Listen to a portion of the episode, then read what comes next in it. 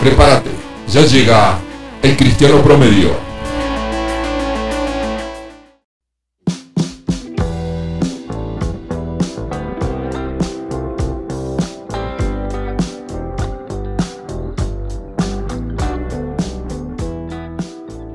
Muy buenas a todos, bienvenidos una vez más a estos podcasts de Cristiano Promedio. Bueno, desde ya quiero agradecerles por estar escuchando estos mensajes, por estar escuchando estas transmisiones y bueno, a medida que va pasando el tiempo vamos a ir mejorando un poquito más. Así que bueno, el tema de hoy, eh, como título, como ya vieron, déjate llevar. Y quería hablar un poquito de cuántas veces un cristiano promedio no, no ha dudado de algo eh, que está pasando en su iglesia o no ha dudado de algo que le están enseñando y ha dicho, "Mm, esto no me queda claro. Me hace un poquito de ruido. ¿Será así como me están diciendo que es? Cuando tengas dudas, cuando no tengas claro o sientas en tu interior de que no te cierra, eh, lo primero que hay que hacer es ir a la base, a la fuente, buscar en la Biblia. Y si no tenés claro en qué parte puede estar de la Biblia eh, lo que estás dudando, tienes que preguntar. Preguntar a la misma persona que te lo está enseñando y decirle qué te hace ruido, qué es lo que no te cierra, por qué son estas cosas que te están enseñando que, que muchas veces van en contra de tus principios o en contra de tus costumbres. Tengamos en claro que las costumbres que tenemos cuando uno recién comienza en el camino del cristianismo son costumbres que nos alejan de Dios y claramente hay que dejarlas de lado. Pero hay otras, podríamos decir, pero esta costumbre creo que no es tan mala como me dicen que es. Te puedo dar un ejemplo. He, he visto o he escuchado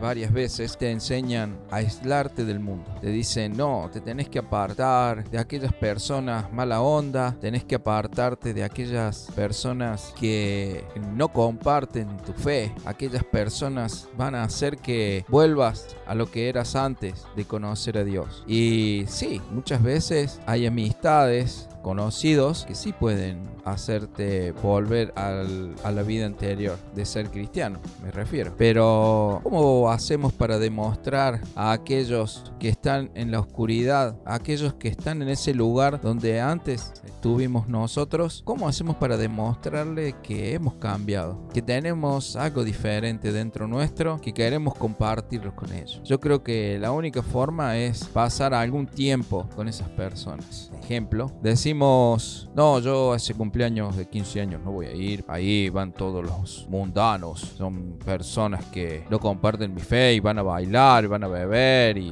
se van a emborrachar. Yo no comparto esas cosas. Te aviso que Jesús participaba de casamientos cuando él estuvo aquí en la tierra. ¿Por qué no vamos a participar nosotros de fiestas si él lo hizo? Cuando digo fiesta, no me refiero a ir al boliche, ir al- a un baile. Me refiero casualmente y puntualmente a una fiesta de 15 años, a un casamiento. Creo que asistiendo a una fiesta de estas es una hermosa oportunidad para demostrarles a esas personas que hemos cambiado, que somos algo diferente. No necesitamos emborracharnos, no necesitamos eh, participar de una manera desaforada o descontrolada de esa fiesta, sino poder disfrutar de momentos y compartir con aquellas personas que pueden llegar a necesitar de Dios. Otra también de las cosas que he escuchado o han publicado o han dicho es que solamente debemos escuchar música cristiana. No existe en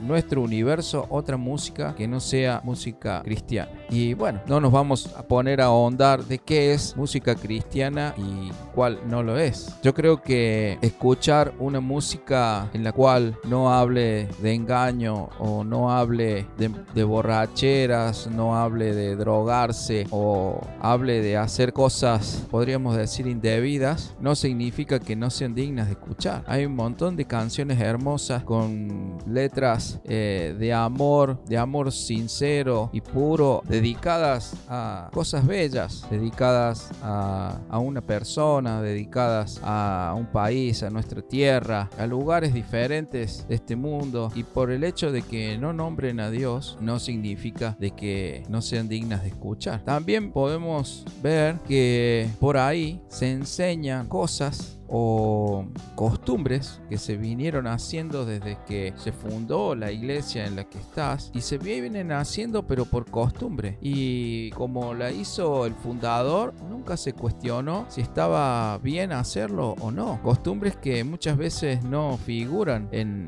la palabra de Dios en la Biblia. Eh, hechos y rituales que por ahí no, no coinciden para nada con el mensaje que Dios nos ha dejado en la Biblia. Igualmente, por ahí también otra manera que puedes tener de dudar es ¿a qué iglesia estoy yendo? ¿Quién respalda a esta a este templo, a este pastor, a esta congregación? ¿Quién es la organización que pertenece? ¿Tiene todos los papeles y las cosas en orden?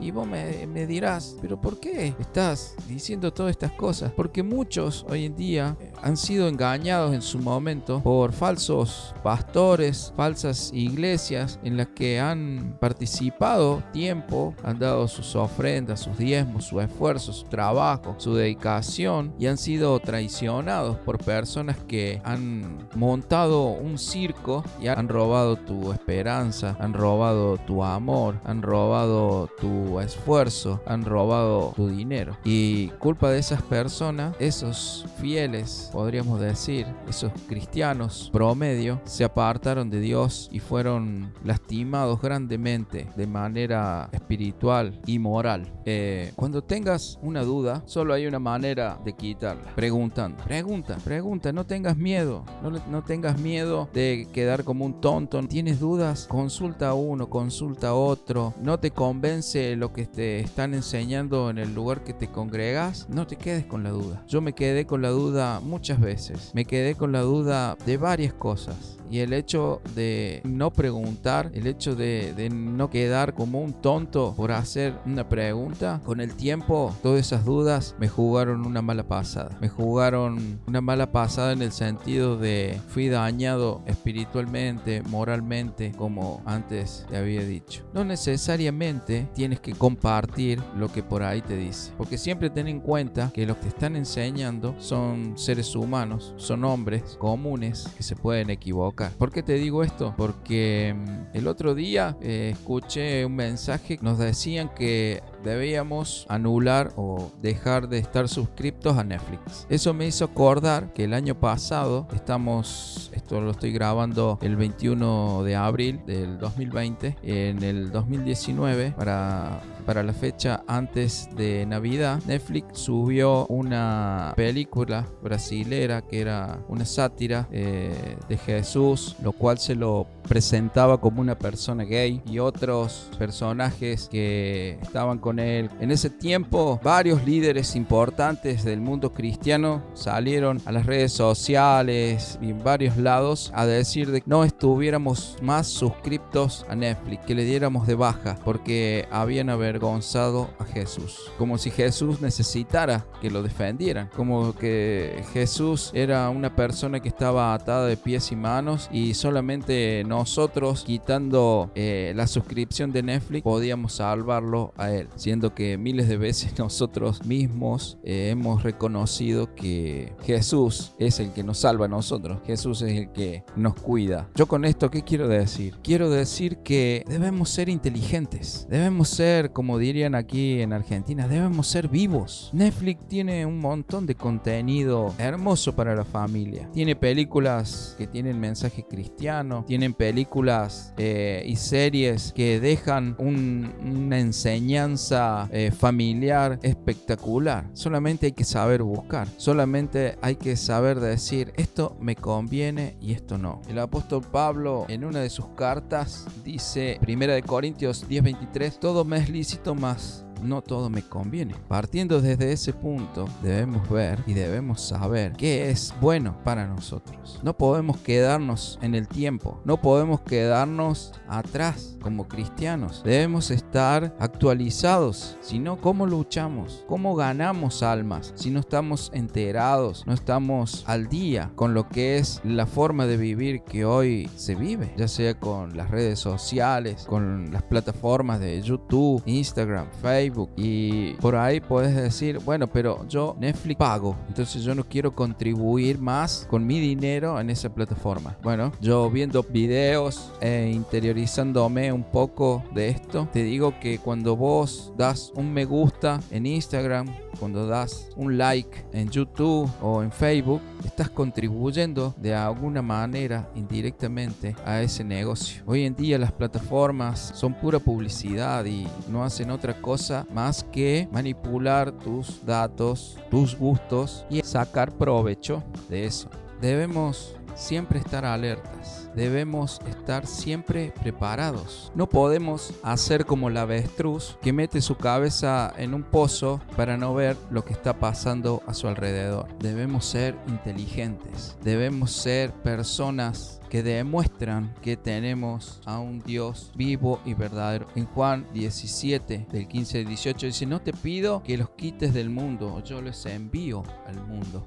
Jesús en su oración pedía por los apóstoles para que estuvieran en este mundo. No dijo, mételos en una burbuja y que nada los toque y que nada les pase, sino que él mismo decía que en este mundo íbamos a sufrir aflicciones. Por eso, querido amigo, querida amiga, yo te invito a que estés alerta, a que no te quedes con dudas. Cuando no sepas algo, pregunta. Cuando dudes de algo, pregunta. Cuando creas que algo te hace ruido y no te cierra, pregunta. Pregunta a otros pastores, pregunta a otros líderes. Den varias opiniones sobre en lo que tú tienes dudas. No te quedes con una sola cosa. Entonces de esa manera vas a formar a alguien, a un cristiano promedio de alto nivel. Bueno, esto espero que les ayude un poco porque en mis tiempos no, no tenía nadie que, que me ayudara.